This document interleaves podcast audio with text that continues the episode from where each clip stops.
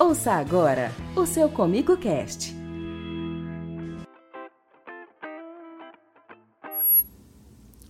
Olá, hoje é quinta-feira, são 17 horas e está na hora de mais um episódio do Comigo Cast, o seu podcast da cooperativa Comigo. Obrigado pela sua companhia. Meu nome é Pedro Cabral e no episódio de hoje a gente fala sobre exportação e comercialização de grãos. Por isso a gente recebe aqui no estúdio da Comigo o Israel Santos de Freitas, que é gerente comercial aqui da Comigo. Tudo bem, Israel? Oi, Pedro, boa tarde, tudo bem? Tudo certo? Tudo certo, muito obrigado pela sua presença aqui hoje, seja muito bem-vindo. E para quem ainda não te conhece, que está ouvindo a gente, conta um pouquinho sobre quem é você, se apresenta para a gente, fala um pouquinho da sua trajetória aqui na cooperativa. Bom, Pedro, eu tenho 29 anos né, que eu trabalho aqui na, na cooperativa, eu já tive o privilégio de passar por, por diversas áreas até chegar na comercialização de hoje eu estou gerente. É, a gente já vem de, um, de uma longa caminhada aí com vários produtos né, que a Comigo trabalha. Muitos desses a gente viu começar, né, viu nascer e é um, um, privilégio estar aqui hoje falando com vocês. Bom demais. Eu acho que o privilégio vai ser de quem está ouvindo, viu, Israel? Com tanta experiência que você tem para trazer para a gente aí. Para começar já, então, eu quero saber de você é, quais são os produtos e grãos que a Comigo vende atualmente. A gente sabe que é uma gama muito grande, né? É. Pedro, a Comigo, ela, ela nasceu, né? ela veio de um, de um projeto inovador aqui no, no, no Centro-Oeste e desde o início a, foi uma cooperativa que veio para resolver problemas, né? prestar assistência e conseguir trazer soluções para o produtor. Uhum. Então a gente começou né, com a, a, a nossa história né, de, de para resolver o problema principalmente da armazenagem, mas depois a gente veio com a, a fábrica de, de esmagamento e a gente sempre veio voltado muito para o mercado interno, até por causa da nossa localização. Né? Uhum. A gente está no coração do Brasil. Sim então a gente começou a, a, industrializar e a vender por aqui mesmo, né? desenvolver a, a região e tudo. Quando, com o passar do, do tempo, a gente viu que a, a, a, região né, foi crescendo muito como produtora de grãos mesmo, né, de, de milho, de soja. E a gente, muito bem posicionado como estávamos, começou a necessidade da gente começar a acessar outros mercados. Então, com isso, hoje a gente é, temos, nós temos né, hoje uma, uma quantidade grande de locais de armazenagem para abastecimento da fábrica. Né? Criou-se uma estrutura periférica né, muito competente para abastecimento da fábrica e hoje tem, a gente tem um excedente né, de, de matéria-prima fatalmente. Então hoje a gente vende tanto o farelo de soja, é, que é o nosso principal produto da exportação hoje, uhum. como óleo de soja e também os grãos excedentes dessa, dessa industrialização. Entendi. E mais alguns outros produtos também, né? Que a gente tem os ácidos graxos, mas aqui é de, de, de, menor, de menor quantidade. Mas os principais é o farelo de soja, o óleo de soja, a soja e o milho. Então, assim, o que as pessoas já encontram no mercado, que é o óleo comigo, o, o farelo de soja, isso aí tudo é vendido. O que é exportado, então, é o farelo e o que mais que a gente tem É o farelo de soja, o óleo de soja bruto degomado, que é a, a forma bruta, né, que sai do, do processo de esmagamento a soja e o milho. Certo. E como que, que, é, feita essa exportação? Como que a gente tem atuado é, na exportação no mercado atual?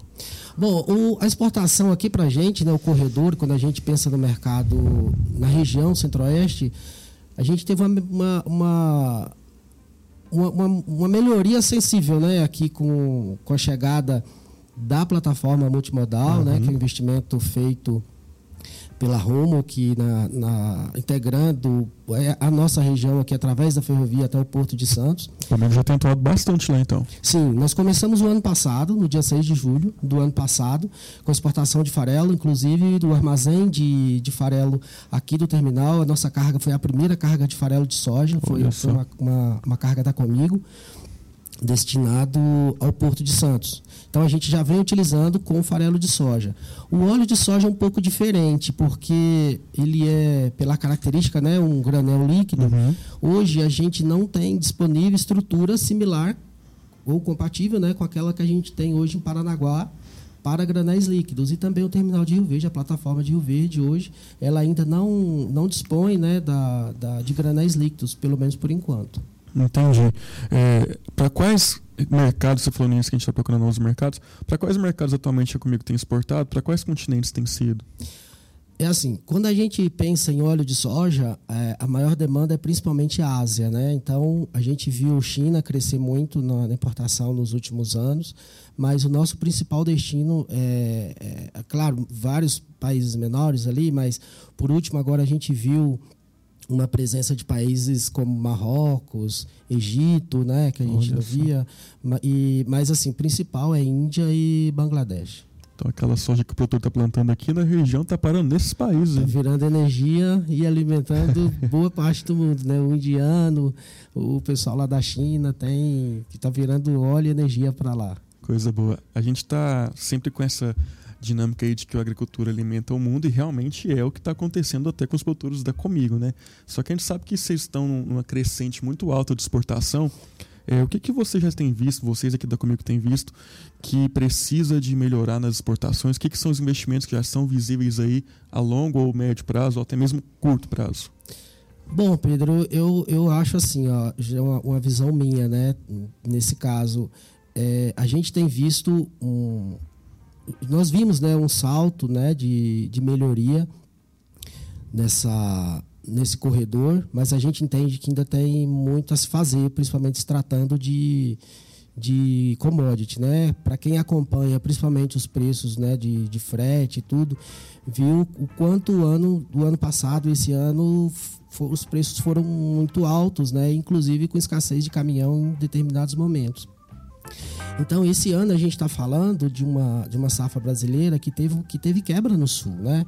Então, a gente está falando de uma exportação, se a gente for pegar de Brasil inteiro, de 77 milhões, 76, 77 milhões de, de toneladas, é, contra uma, um, uma previsão, de acordo com o USDA, para o ano que vem em torno de 89, 88. Então, assim, é um salto importante que a gente uhum de, deve acontecer de exportação para o ano que vem, né? E os corredores de exportação eles precisam acompanhar também essa evolução, tanto é, da questão de produção, né, de aumento de produção, quanto na melhoria dos processos e tudo.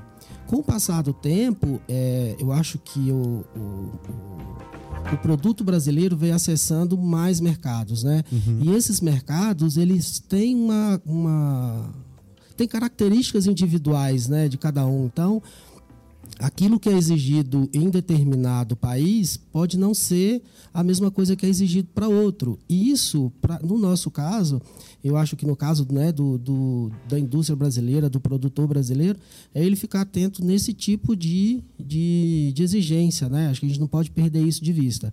E isso é investimento, né? coisa uhum. que para o ano que vem, é, para os próximos anos, né, com com como tudo está parecendo, né, que a que a, as, a, o produtor brasileiro vai continuar plantando soja, plantando milho.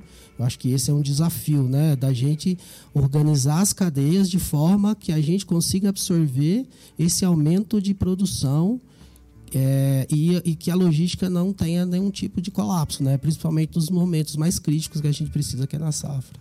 Entendi. Você estava falando com, com a gente antes aqui para a elaboração da pauta. Teve um fator que eu achei muito bacana que você disse que é assim como tudo acontece na Comigo, a exportação também é através de parcerias, né? Atualmente a Comigo trabalha com as trades, mas já, já tem uma previsão de começar a ter novas parcerias para conseguir espaços maiores e melhores na exportação. Como que está isso? Então, Pedro, a Comigo ela ela tá sempre atenta a isso, né? A essas exigências do mercado, como a gente já tinha feito, falado, é, de, de certificações, né? De atendimento a exigências de outros países. Isso já é um investimento que a gente tem feito para que é, a gente consiga acessar esses mercados que a gente a gente está falando, né? Uhum. É, mas é, como como a gente estava falando, né, já que as cadeias precisam se organizar para conseguir é, absorver tudo isso de forma eficiente, de nossa parte também, a gente tem projetos né, em, uhum. em andamento para que a gente consiga é, encurtar caminhos né, das uhum. exportações, tornar as coisas mais práticas, mais fáceis e com isso ganhar agilidade, né, diminuir custos. Então, para os próximos anos, a gente, a gente tem sim, a gente está muito atento a isso, para que não, a gente não deixe esse, esse bonde passar. Né? É um momento de transformação para todo mundo. Né? Então, é, a gente está também muito atento a isso, inclusive com investimentos nessa área. Israel, então, assim, é, você chegou a falar que a produção está muito, muito alta, a gente tem aqui uma rede de escoamento para as fábricas muito, muito importante, mas essa questão da logística é um fator também preponderante na hora de vocês decidirem o que exportar e o que não exportar? Como que é? Sim, Pedro. É, graças a Deus, assim, a gente tem visto a, a produção e a produtividade aqui em Goiás é, melhorando bem, né? Então a gente vem de aumentos consecutivos de, de safra. Esse é o primeiro ponto. É, quanto à decisão né, de, de exportação, é, hoje o mercado externo ele funciona, claro que né, além do, de, de uma opção né, de, de, de, comercialização, ele, ele funciona também como uma, uma forma de você resolver certos problemas da logística, né? Porque é, em, em momentos, né, ainda mais com, com algumas instabilidades que a gente pode ver na economia, né, causados por, talvez até por variáveis exógenas, como foi o caso da pandemia ou da guerra e tudo, a gente vê os mercados mudarem de destino ou de sentido muito rapidamente. Então, é, a gente, a exportação também ela, ela nos ajuda nisso, né, para dar liquidez para o produto, né, porque de repente o mercado interno não está conseguindo absorver tudo, tudo, né, a gente tem um, um, um, problema de consumo ou de liquidez aqui no mercado interno e a gente tem essa opção, né, de, de da exportação. Então, a decisão ela é muito muito baseada em, em logística e também rentabilidade, né? Do que que isso está tá, tá agregando de valor à, à soja, né? Ao milho aqui do produtor para que a gente consiga se, é, ser competitivo e pagar o melhor preço para ele aqui no grão. Então a gente utiliza como uma, uma além de uma opção como uma forma de maximizar resultado. É por isso que a calculadora está sempre com você, igual está aqui tendo podcast. É, companheira. Nunca já se teve... sabe, né? né Já teve algum caso, inclusive, Israel, de vocês terem, por exemplo, não sei, com farelo, alguma coisa do tipo, que vocês planejavam exportar uma quantidade, uma porcentagem, e acabou, de acordo com as variantes, tendo exportado mais do que estava planejado? Acontece, acontece, porque a gente tem um planejamento. É, eu, eu até considero muito assertivo assim, né, as, a, as diretrizes e os números que a gente projeta, de, principalmente de canais de, de distribuição.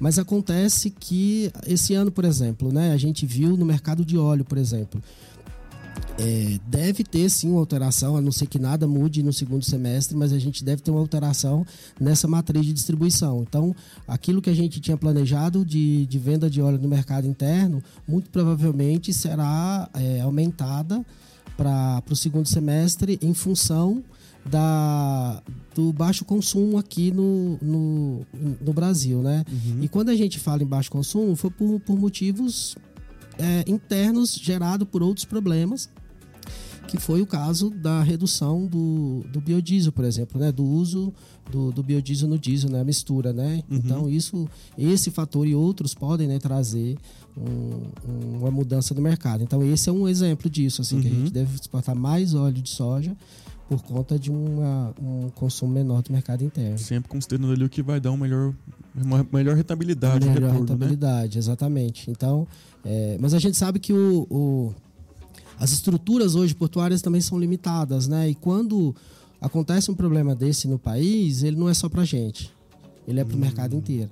Então, acho que é, tem aquele conflito, né? Do, de todo mundo vem escolher aquele canal de distribuição porque o outro está saturado ou porque o outro está em crise. Então, é, é, um, é um desafio também, mas a gente, claro, que é sempre a rentabilidade, é, é sempre é o que, é o que define mesmo. Uhum. Inclusive, você falou aí da questão de, de, de, fatores internos que fazem toda a diferença. A gente vive num, num, num mundo atualmente globalizado que é tudo muito conectado. Uma pergunta pessoal agora para você analisar como a sua perspectiva mesmo. Como que esses conflitos, essas igual o conflito da, da guerra da, da Ucrânia, como que essas situações mais conflituosas entre a China e os Estados Unidos, como que eles podem interferir até mesmo na relação comercial do Brasil, nas exportações da Comigo? Como que você vê essa dinâmica aí? Tem que ficar sempre atento, né? Uhum. É, a, a, guerra da Ucrânia, apesar que era, já vinha sendo noticiado há algum tempo, né, as possibilidades de haver uma invasão russa na Ucrânia, mas a gente sempre ouviu um lado de que não, é um exercício militar, é, começou a ficar um pouco mais forte com a ocupação das fronteiras, então aquilo as pessoas já começaram a olhar de um jeito mais assim. Os Estados Unidos sempre vinha falando, né, a, a, que isso poderia acontecer e tudo, e aconteceu. Uhum. Né? Mas até então o mercado não trabalhava com isso de forma. É, né, já sabia que ia acontecer alguma coisa, mas não da forma como foi. Quando a gente pega um país, no caso como a Ucrânia, que tem um papel fundamental né, na produção agrícola do, da Europa, né, no abastecimento da Europa, sobretudo de, de óleo, né? Eles têm uma produção muito forte, né? De, de, muito importante de óleo de girassol. Então eles abastecem, né? Boa parte do mercado europeu e, e milho também, importante produtor de milho. Então, no momento da, da quando começou o conflito, né, aquilo além uhum. de ter mexido geopoliticamente, né, com, com, com todas, com todas as, as potências, principalmente, para a gente que é um produtor de grão e você vê um país que também é produtor de grão envolvido num conflito desse, a, a relação é direta. Entendi. Então, quando a gente, quando aconteceu isso, a gente viu o mercado ficar muito é, é, muito, muito atento, né? E com muito, muito receio do que pudesse vir, né? Porque é um conflito grande, tem uhum. bastante coisa envolvida, tem muito, tem petróleo, tem gás, tem bastante coisa, mas a, a no, no, nosso caso a influência direta na, na, na oferta, né? De, uhum. de milho, principalmente e óleo, né? E, e, também aquilo, né? Que acho que ficou todo mundo muito apreensivo de como seria a, os canais de distribuição por lá, se, a, se isso é, iria prejudicar de alguma forma o, o tráfego, né? Marítimo e tudo. Então, é, para a gente aqui foi um, um, um, uma relação direta teve né, impactos. Né? A gente viu as cotações em Chicago subirem muito, principalmente do óleo, puxado por petróleo, uhum. é, puxado por, por, por, outros óleos também, né? já que eles iam por oferta mundial de óleo, já que ele não ia conseguir exportar tudo. Então, é, e depois disso, e, a, a, segunda parte, né, que as pessoas acreditavam que fosse um conflito lento, é, o conflito curto, né, rápido, na verdade, né? isso se arrasta até hoje. Sim. Então, isso vem trazendo né, para a gente um, pouco mais de, de cuidado com relação a isso. Está né? sempre se adaptando à situação, né? Exatamente. Porque aí, quando a gente vê né, tudo isso que vem acontecendo ao redor disso, né? É, com os Estados Unidos é, bem presente, né? Com, uhum. com apoio à Ucrânia, principalmente com armamento. A gente vê uma Europa inteira com, com relação a própria entrada da União Europeia, né, por, por parte da, da, da, Ucrânia e depois Finlândia e do jeito que a gente viu. É, e são coisas que a gente que mexe no tabuleiro né da, uhum. da, da, geopolítica e que pode trazer consequências para cá inclusive cambial ou é, mais puxado ainda do preço, do preço do petróleo que acaba encarecendo mais os nossos custos enfim então a relação é bem direta isso é coisa que a gente fica o tempo inteiro atento mesmo aproveitando então essa, essa resposta sua a gente tem aí grandes trades grandes países potências mundiais e é comigo que é uma empresa que vem crescendo cada vez mais, mas não é uma empresa local. Como que você avalia a participação da Comigo nesse mercado internacional? Bom, eu acho que a Comigo, ela, o espaço que ela conseguiu conquistar, né, que ela conquistou ao longo desse, desse tempo, foi principalmente pela qualidade dos produtos, pela, pelo compromisso né, dela de, de cumprir aquilo que a, que a que o cliente pede. Uhum. É, inclusive, né, agora a gente já vê a comigo já bem empenhada com a questão da, da sustentabilidade, que eu acho que é uma coisa que vai para os próximos anos aí é um tema que vai ser bastante vai, estar tá bastante em evidência, né?